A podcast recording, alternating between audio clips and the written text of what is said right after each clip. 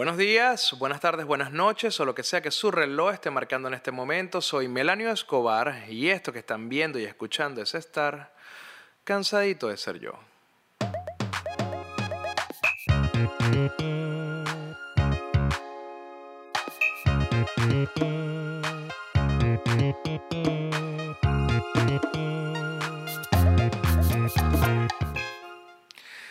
Y en este cansadito vamos a conversar sobre la amistad, un tema que, que es bastante pertinente luego de haber visto este documental de Netflix que se llama The Social Dilemma, donde básicamente nos presentan a los seres humanos como unos productos de estas grandes compañías, donde nos utilizan o bueno, o utilizan todo nuestro comportamiento y toda nuestra data para vendernos publicidad. Y al mismo tiempo mientras nos están vendiendo la publicidad nos convierten en una masa flexible que ellos van moldeando a su gusto porque nuestras conductas comienzan a cambiar mientras más nos adentramos en el mundo de las redes sociales, de las noticias y nos hacemos adictos al algoritmo que nos presenta las cosas que de alguna forma hemos demostrado interés a la medida del tiempo usando el Internet y usando estas, estas plataformas estas redes sociales. Esta gran competencia que hay entre las grandes compañías, Twitter, Facebook, Instagram que es de Facebook, WhatsApp, Google, etcétera. Toda esta gran competencia que existe entre estas grandes compañías y el resultado es la distopia que crean las redes sociales porque básicamente lo que se suponía que nos iba a unir nos obliga a aislarnos cada vez más. Y eso es una consecuencia directa de la manipulación que ha venido. Ojo, esta, esta manipulación ha venido creándose a lo largo del tiempo como una forma de crear un modelo de negocio de estas grandes plataformas y es una consecuencia accidental o intencional hasta cierto punto de estas grandes compañías. Pero los dilemas que se presentaron en este documental son dilemas que se aplican a cualquier historia de la vida. De hecho, en el cansadito anterior, yo presentaba, en el anterior o en, el, o en el anterior a ese, yo presentaba ciertos dilemas donde cómo se define el bien y el mal. ¿Quién lo define? Si estamos reconstruyendo la sociedad, ¿cómo sabemos por qué guiarnos? ¿En qué nos estamos equivocando o en qué estamos acertando? Lo mismo sucede con el resultado de las redes sociales. Yo creo que, que, es una evolución en la cual nosotros vamos caminando y vamos viendo y vamos formando. Y documentales como estos son sumamente necesarios, obviamente sin la parte que parece un capítulo barato de Black Mirror. Eso fue completamente innecesario, pero no les voy a hacer spoiler. Véanlo, véanlo porque el punto de vista que se, porque es un punto de vista que se presenta en el documental es bastante necesario para que entendamos la manera en que racionalizamos el uso de las redes sociales y cómo interactuamos en ellas. No es, coño, yo lo que sí pienso es que teniendo tantos recursos para adentrarse como en una conversación un poco más profunda y en diferentes puntos de vista para entender el gran panorama de las redes sociales, se quedaron cortos simplemente presentando la opinión de unos hechos empleados de estas grandes compañías que de alguna forma mantienen cierto recelo y resentimiento hacia ellas y que han hecho un mercado básicamente echándoles mierda. Entonces, es un punto de vista sesgado, un solo, un único punto de vista, pero vale la pena verlos para replantearnos varias cosas. Y de eso estaré conversando en este cansadito, aunque no solamente de eso, hay varias cosas que coño, que me volvieron mierda esta semana con el tema de la amistad, sobre todo, porque me parece increíble cómo sinceramente no entendemos lo que es ser amigos.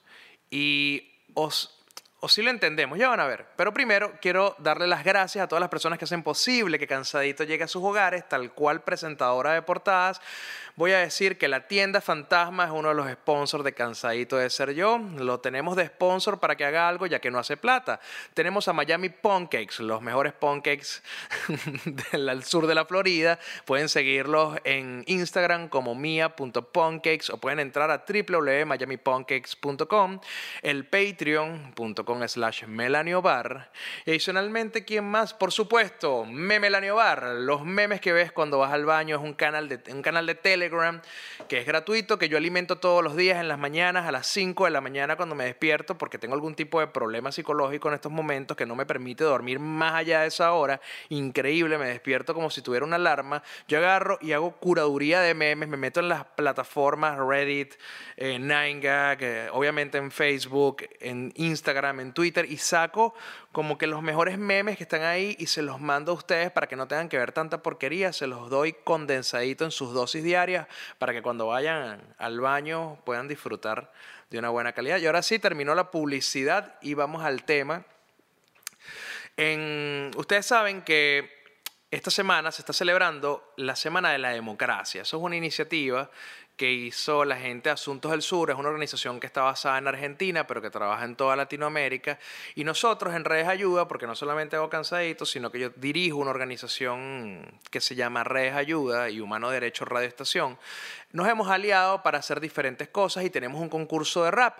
Entonces aproveché los amigos que he hecho durante los años y contacté a Apache, contacté a Psycho, contacté al Rojo, estos panas de Cuarto Poder, aunque ellos han hecho carrera muy por fuera de esa agrupación, pero son bien conocidos por haber sido parte de Cuarto Poder. Los contacté y ellos van a ser jurados de, este, de un concurso de rap que tenemos en alianza con Asuntos del Sur, donde estamos incentivando a las personas a que entren a nuestro, al canal de la organización en YouTube, que es arroba redes ayuda, y agarren las pistas que hemos subido y ahí se monten y se lancen una lírica por la democracia, por la libertad, por los derechos humanos, por lo que les dé la gana, pero láncense una lírica y estos panas van a de alguna forma evaluar el resultado y vamos a estar... Em, haciendo un disco, editando un disco a través de Humano Derecho Records que se va a intercambiar por medicinas, así que bueno, todo el mundo activo con esa vaina, yo creo que es súper de pinga tener la oportunidad de aprovechar las amistades que hemos construido en el tiempo. Y eso es una vaina, y es una vaina que te pone a pensar. O sea, las, amistades que hemos construido en el tiempo se dividen de ciertas formas. Aristóteles decía que existían tres tipos de amigos. Están los amigos útiles, que son las amistades en las cuales son amistades, todas las, las tres amistades son reales, pero hay diferentes motivaciones por las cuales entablar esas amistades. Por ejemplo, tenemos las amistades útiles, que es lo que les decía, y yo puedo considerar que, eh, que mis panas, bueno, Psycho, El Rojo, eh, Apache son amistades que hemos construido en base a la utilidad. Son amistades en las cuales nosotros nos hemos compartido nos hemos apoyado y nos hemos ayudado a crecer unos a otros en los ámbitos que nosotros manejamos y lo hemos hecho de una manera bastante efectiva, como el tema del concurso del, disco de rap. Mira, pana, coño, yo los llamo, coño, necesito que unas personas que saben de la materia sean los jurados. Claro que sí, brother. Y, e igual, entonces el rojo me dice, coño, estoy a punto de sacar mi disco, lo estoy terminando de grabar, Melanio, ayúdame, apóyame con eso. Y yo le dije, coño, brother, yo tengo una cámara que es con la que grabo el podcast, yo con gusto, huevón, me voy contigo a grabar, hacemos videos. Pues, es, una amistad, es una amistad que se basa muchísimo en la utilidad del uno por el otro de pinga. También está la amistad por el placer. ¿Cuál es la amistad por el placer? Y no, no es esa, aunque esa también es bestial, pero no, no es esa. La amistad por el placer, básicamente, son esas personas en, los cuales, en las cuales depositamos cariño, depositamos confianza, pero que básicamente el hilo que nos une es la rumba, es el sexo, es salir a beber, salir a joder, donde obtenemos placer de alguna forma. Entonces, esas amistades no son muy reales, pero son las que más comunes este, forjamos durante la adolescencia y la adultez. Son amistades que yo creo que yo las tuve mucho entre los 17 y los 25, 26 años. Básicamente eran personas que pasan a tu vida como parte de una rumba, como parte de un ecosistema que no es realmente algo que va a quedarse permanente. Y por, y, por último, Aristóteles decía que existía la amistad real. Él tenía otro término, pero vamos a decir que es la amistad real, que es aquella que se basa en valores convertidos en virtudes, porque la única forma de que un valor sea una virtud es cuando nosotros mismos las asumimos como nuestras, es decir, somos personas de confianza, somos personas generosas, somos personas amables, cuando nosotros asumimos que somos así, esos valores se convierten en virtudes y cuando tenemos una amistad basada en esas virtudes, coño, tenemos una amistad real, que son las amistades que tenemos de toda la vida, que son personas que se han criado con nosotros, que nos han acompañado durante toda nuestra historia y nos han tendido la mano de una manera desinteresada. Esas las amistades reales que se basan en las virtudes. Las otras, según Aristóteles, no eran amistades de este tipo, eran amistades obviamente que existían, pero existían basadas en una motivación de interés. Esa era la palabra que usaba Aristóteles, de interés.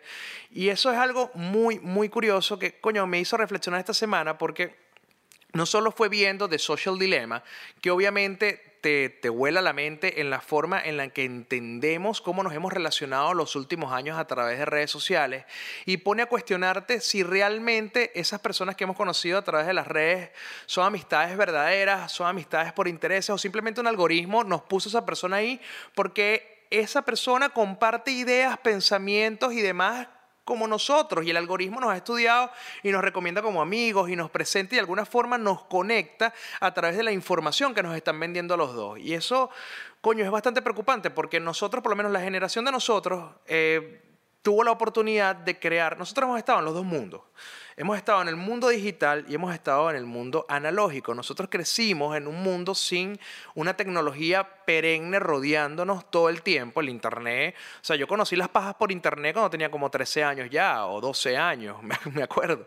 Antes las pajas eran usando un catálogo de Avon. Y eso era cuando tu mamá compraba esas vainas. Pero si en tu casa no compraban sostenes y pantaletas a través de un catálogo, te tenías que hacer la paja imaginándotelo. Y las pajas llegaron por Internet cuando yo tenía como 13 años, que me acuerdo que CanTV, cuando era una empresa privada, tenía grandes programas de penetración de internet en el país y, e inclusive a través de la factura del teléfono tú podías comprar una computadora fraccionada y vaina, como hacen los países normales, que tú te compras un celular por partes. Bueno, la misma vaina era en Venezuela con, con el tema del internet y llegó cuando tenía la Compact Presario, era la que daban. Entonces, vivimos en una parcialidad de los dos mundos y nuestras amistades vienen realmente del mundo analógico.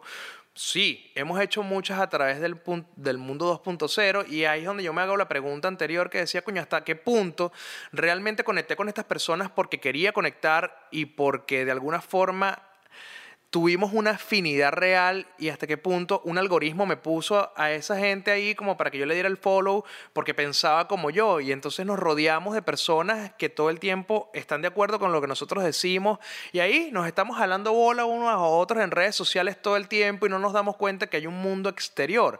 Ahí es donde viene la frase de que Twitter, por ejemplo, no es Venezuela, que las definiciones que vemos y las tendencias políticas y sociales y culturales que vemos en Twitter no necesariamente reflejan lo que es la vida real, porque es así, estamos rodeados por personas que piensan como nosotros. Y por eso yo no creo en las encuestas de Twitter, son una mierda, porque generalmente los que van a votar ahí son personas que te siguen. Y si te siguen, probablemente estén de acuerdo contigo en la mayoría de los planteamientos y el resultado que va a salir de esa encuesta no es para nada fidedigno, un reflejo real de la tendencia social contra esa pregunta. O sea, ahí es como que, ¿sabes? Que María Corina poniendo una encuesta y que ustedes votarían por mí. Y coño, sus seguidores obviamente pondrían que sí. O Capriles haciendo una encuesta, ¿ustedes votarían por mí? Obviamente, los seguidores que, están ahí en sus redes sociales van a decir que sí porque, porque lo quieren, porque lo estiman, porque lo siguen. La idea de las encuestas, bueno, eso es otro tema, ya que estoy hablando yo de las encuestas. El punto es que, coño, que, me, que he reflexionado muchísimo sobre el tema de las amistades. coño, hay amistades por interés, por placer, amistades basadas en el bien. Y ahorita con lo que le está pasando a mi papá, si ustedes no lo saben, eh, si no me siguen en redes sociales, y lo que están bien descansaditos porque un pana se los pasó, a mi papá le dio un infarto en agosto. Y nosotros como hermanos, nosotros somos cuatro hermanos, tratamos de resolver la situación aportando todos en nuestro bolsillo, coño, endeudándonos con unos proveedores, porque resulta que una vez atendido el, el infarto, se determinó que había que hacerle un cateterismo al carajo. El cateterismo es una es una intervención médica relativamente sencilla y relativamente económica. Bueno, y como pudimos, reunimos, nos endeudamos, entregamos y resulta que cuando el tipo lo metieron a quirófano, mi papá, no se podía hacer el cateterismo y que el corazón estaba tan deteriorado que hay que hacerle un bypass coronario con circulación externa. Por favor, no hagan lo que hice yo, no lo busquen en YouTube. Es una de las vainas más horrorosas que he visto en mi vida. Básicamente te abren el pecho y al corazón le, le pegan una manguera que funciona con un ventilador externo que hace que bombee mientras te pegan una válvula. Es una vaina, una vaina de ciencia ficción. Tú no puedes creer que un médico puede hacer e, eso en el cuerpo humano, pero lo hacen. Y es lo que necesita mi papá para, para curar el corazón, porque si no, bueno, eventualmente le va a dar un infarto y va a quedar chueco loco o muerto. Entonces, coño, la vaina, las cuentas subieron a 50 mil dólares y abrimos un GoFundMe donde estamos, ya están ahí, están todos los soportes de la clínica de Santa Sofía, si no me equivoco, o sea, están todas las clínicas, todas, todas las vainas, el, reporte médico, las facturas, el stent que compramos para ponérselo en el corazón durante el cateterismo, etcétera. Todas las mierdas que se compraron y todas las deudas que hay y todo lo que la plata que falta para, para, para poder operar al viejo. Y coño, han salido amigos de amigos con diferentes actitudes con respecto al, al GoFundMe, ¿no? Eh, coño, han habido amigos que realmente han aportado 10 dólares, 5 dólares, lo que sea. Eh, cualquier aporte es válido. Amigos se han acercado a decirme coño, qué vaina lo de tu papá, coño, yo lo aprecio mucho, qué sé yo, eh, coño, lo lamento, la mejor de las vibras, eso también es súper necesario en estos momentos, súper válido. Y en, amigos, en amigos que se han acercado como a recriminarme que se haya montado un GoFundMe para ayudar a mi papá, es una vaina que yo sinceramente no entiendo. Entonces, yo pensé, yo coño, la persona que, una de las personas que se me acerca es una persona con la cual yo compartí muchísimos años desde el colegio y parte de la adolescencia. Y me di cuenta que, coño, no podemos pretender.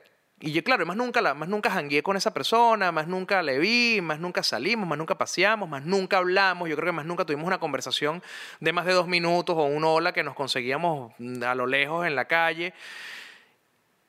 Y, y, me hizo reflexionar sobre el tema que por qué pretendemos, por qué pretendemos que una persona con la cual andábamos hace 10 años sea la misma hoy día es imposible, es imposible que yo sienta que todavía le conozco.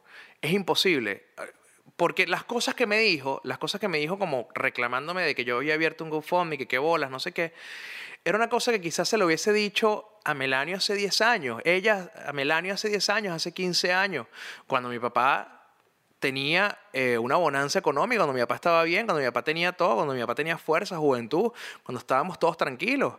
Pero ahora que mi papá está viejo, que llegó pobre y solo a, la, a, los 71 años, que nada más tiene a sus hijos, quizás a los que menos le paró bola durante sus años de bonanza y que no tiene a todos los amigos que lo rodeaban, que son esos amigos del placer, coño, ¿cómo no va a necesitar de nuestro apoyo y nuestra ayuda? Ahora que o sea, entonces, coño, no es el mismo, no es el mismo Melanio, no es el mismo papá, no es la misma situación socioeconómica. Y me estás hablando como si tú eras hablando con un carajo de 25 años, cuando yo tengo 34, tengo dos hijos, estoy en otro país, estoy haciendo mil vainas, este, he construido todo un mundo y me estás hablando muchas cosas. Y a veces caemos en eso con las amistades antiguas, con las amistades viejas. Creemos que son la misma persona que cuando éramos niños. Me han contactado por el video que se hizo viral la semana pasada, me han contactado un montón de panas del colegio. Y coño, qué fino estar, estar de nuevo en contacto, sígueme en las redes y vaina. Y no. Porque ya no me interesa saber de tu vida. Y no es un, tema personal, es un tema de que ya yo tengo otros intereses, ya no me interesa saber en qué anda haciendo mi amigo de preescolar. No, es una vaina que no, para mí no tiene ningún tipo de, de valor, digamos, en contenido me encanta, me encanta saber de vez en cuando traes un mensaje, una conversación, mira cómo te va en la vida, cómo estás, estás casado, no estás casado, tienes hijos, no tienes hijos, eres punk, no eres punk, qué sé yo, qué coño estás haciendo con tu vida, estás pasando bien, estás pasando mal, coño, eso es arrechísimo. Pero tanto como para seguirte en las redes sociales, no, no me interesa ver 77 fotos de tus hijos. Y yo sé que yo monto fotos de mis hijos, pero el que no las quiera ver que me deje de seguir, como yo he dejado de seguir a las personas que montan fotos de sus hijos todos los días y unas fotos de mierda además, porque los padres, coño, brother, quieren más a sus hijos, esas fotos están quedando en la posteridad. ¿Por qué repiten los mismos errores de nuestros padres que nos tomaban fotos de nubes en una bañera o en unas nubecitas ahí como en hoyos en, en el CCT? Una vaina horrorosa, pana. Hagan una cosa más bonita, pana. El celular ya tiene la función de retrato y, quedan las fotos un poco más agradables. Y no hay necesidad de tratar las redes sociales como si fueran un álbum de fotografía. Coño, una foto que pongas al chamo al mes está bien, está bien suficiente. Los niños no cambian todos los días. Pero bueno, nada coño, el tema de, la, de, seguirse en las redes sociales y las amistades, yo me he dado cuenta de, sobre todo con el tema de mi papá, que a mí me siguen muchas personas que yo, y lo sigo también algunos de vuelta, bueno, ya no, ya no lo sigo, pero, coño, que no me han escrito ni siquiera para decir, coño, buena vibra, brother. Pero eran personas que cuando llegaba el viernes y yo era el único que tenía carro, por ejemplo, no faltaban en escribirme para saber que qué íbamos a hacer esa noche, a qué local íbamos a ir, a qué discoteca íbamos a visitar o qué rumba había buena por ahí. también da la casualidad que esas mismas personas que hoy no me escriben por, por el tema de mi papá, son las mismas que cuando salíamos a rumbear siempre se les quedaba la cartera, lo Alan Harper, o son las mismas que, que, coño, salían, bebían, no manejaban, bebían, no pagaban, cogían culo y no, bueno, no sé, qué sé yo. El punto es que gozaban una bola y básicamente al, después que lo dejaban en su casa no existían. Ni siquiera te decían, mándame un mensaje cuando llegues para saber cómo estás. Y, por eso me puse a investigar el tema de los tipos de amistades y cómo estamos evolucionando en ese tema. En el Social Dilemma, una de las cosas que te presentan es que estas personas que estaban en, en Google, en Facebook, trabajando para Pinterest y todas estas compañías que utilizamos a diario en nuestro teléfono, uno de los mandatos que tenían para, como para con su familia era que no les permitían usar redes sociales. Y una vaina que me parece completamente loca, entiendo las limitaciones y entiendo Coño, es como les contaba el otro día Víctor. Víctor otra vez se salió de las redes sociales. De hecho, ayer me, lo vi ayer y me prestó su teléfono y me dijo, coño, consigue una red social. La única que tenía era LinkedIn y bueno, lo entiendo. La gente tiene que comer y tiene que trabajar. Pero no tenía ni Twitter, ni Instagram, ni Facebook. Yo no entiendo cómo la gente... Yo no entiendo cómo él hace para desconectarse completamente. Por lo menos lo que yo hice, por, por el dilema que se presenta en, en, valga la redundancia, en este documental, es depurar mis redes sociales al seguimiento mínimo de cuentas que me generen una relevancia de algún tipo. Y se basa en los mismos tres fundamentos de Aristóteles. Increíble. Yo estaba, obviamente me puse a leer sobre Aristóteles, que sí, ayer, porque que arrecho que, un, que una vaina hace más de 3.000 años ya había definido cómo íbamos a conversar el día de hoy a través de un podcast, pero que arrecho que esas definiciones las hice yo de una, de una manera, eh, digamos, empírica, cuando decidí a quién seguir, a quién no. Tengo amigos que son por utilidad, tengo amigos que son por placer, tengo amigos que son amistades reales basadas en el amor y en el desinterés, basadas en las virtudes y los valores. Las otras pueden estar basadas en antivalores. Entonces, coño, tengo, nada más sigo personas que me, que me son de utilidad, de alguna forma, bien sea porque me presentan información que yo requiero para forjar opiniones, para tomar decisiones, personas que de alguna forma hay una conexión laboral en donde puede sentirse ofendida o ofendido de que le deje de seguir o el hecho de que nos sigamos nos, permita tener, nos permite tener un canal directo en donde intercambiar de manera, de manera rápida cualquier tipo de petición de trabajo más allá de un WhatsApp, no, sino que estamos todo el tiempo presentes en sus vidas y ellos están presentes en las nuestras.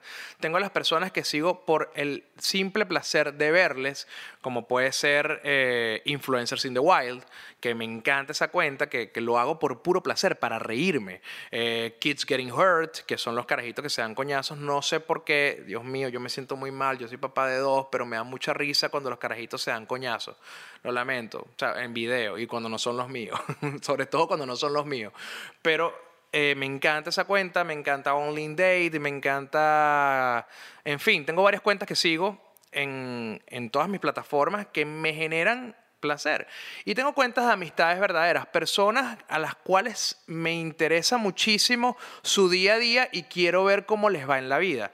Y de esa forma he mantenido, coño, como la toxicidad de las redes sociales disminuida al mínimo y yo se los recomiendo muchísimo. Hagan una revisión de sus redes porque al principio cuando uno abre un Instagram, cuando uno abre un Twitter, uno empieza a seguir a todo el mundo, follow por follow y esas vainas así 2008, que, que de alguna forma nos embasuraron las cuentas. ¿Qué, coño de información puedes recibir si sigues a 6.000 personas?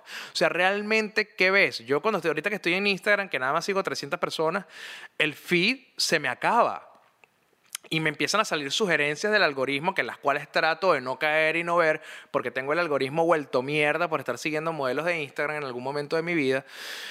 Y trato de no hacerlo, pero ¿qué pasa? Se me acaba el feed y eso reduce el tiempo de exposición que tiene el contenido de las redes sociales ante mis ojos. De hecho, tuve que poner horario en WhatsApp. De 8 de la mañana a 5 de la tarde es cuando yo me conecto en WhatsApp para responder cualquier tipo de conversación, pregunta, grupos familiares y toda esa vaina, porque el teléfono sí te absorbe, el teléfono sí hace que cambies y modifiques la forma en la que te comunicas y sobre todo el teléfono y la tecnología actualmente en la condición en la que estamos nos hace completamente dependientes de él. Y es algo que no me puedo permitir si quiero tener paz y tranquilidad en mi casa. Había una, mira, había un dilema que estaba presentando, coño, la palabra dilema en este podcast ha sido constante. Pero como estamos cerca ya de llegar al final del, del podcast, yo les quiero presentar un tweet de Luis Carlos Díaz, coño, que es un gran amigo, pero es uno de esos gran amigos de utilidad que nos seguimos a través de redes sociales. Por ejemplo, yo creo que Luis Carlos jamás me va a llamar a mí para ir a, comernos un pabellón en su casa. Probablemente sí, capaz me equivoco, pero hasta ahora, en todos estos años que nos conocemos, nunca me ha llamado para eso, pero hemos, sí hemos conversado mucho de trabajo y de cómo nos colaboramos mutuamente para impulsar no solamente nuestros proyectos, sino el tema de la democracia y la libertad en Venezuela. Coño, es una, es una amistad de utilidad.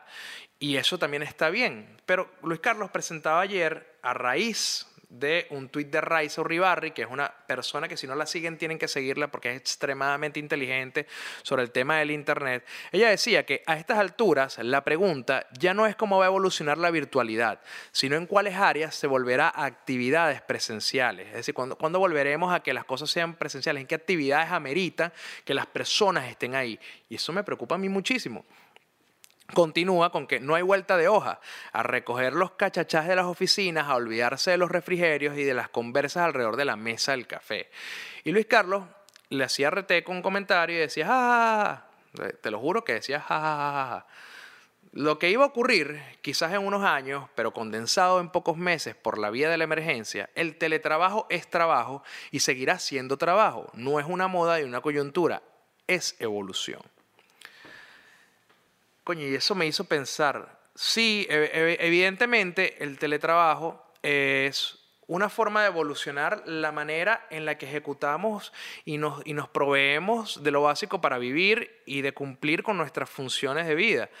Pero al mismo tiempo, no lo, es una evolución es una de las ramas del trabajo que evoluciona, pero la evolución no puede ser irnos completamente digital, a menos que existan las condiciones necesarias para que las interacciones humanas sucedan de la misma forma que suceden en la calle, que suceden en un espacio de, convivencia como lo decía Raiza, coño, los coffee break, donde compartes un pan, donde compartes un dulce, donde te tomas un respiro y empiezas de alguna forma a intercambiar pensamientos y conversaciones con personas que son completamente extrañas hasta ese momento de conversación, hasta que no podamos emular esas vainas o que no podamos emular las interacciones que se crean en la universidad. ¿Usted sabe cuántos amigos reales tengo yo que cree dentro de la universidad o cuántos amigos reales cree en oficinas de trabajo.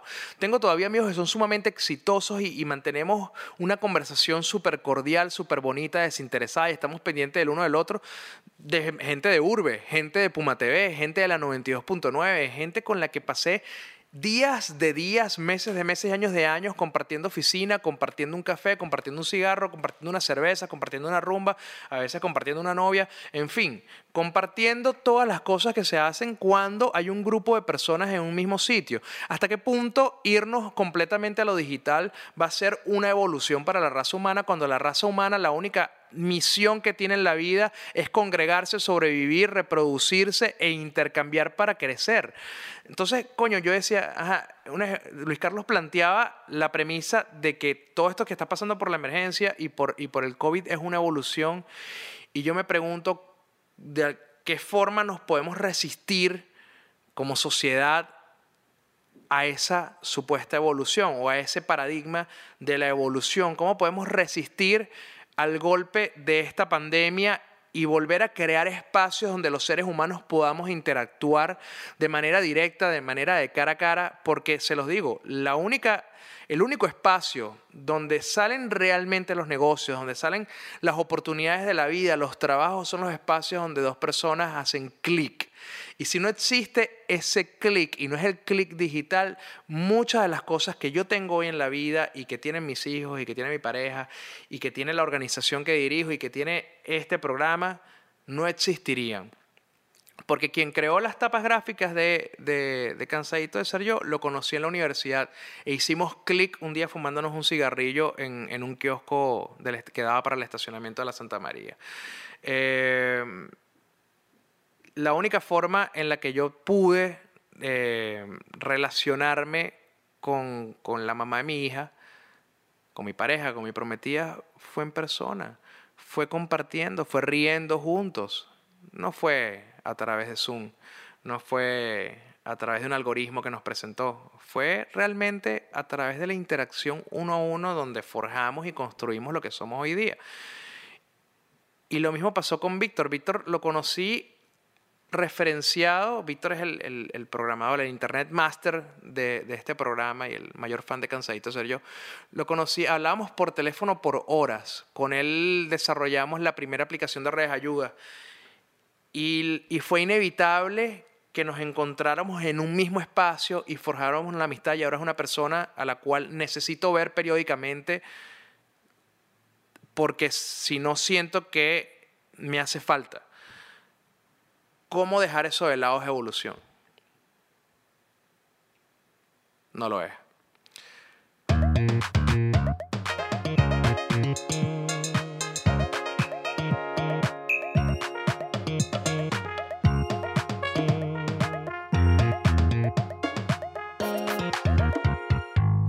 Pero bueno, la única evolución buena es la de Pikachu a Raichu.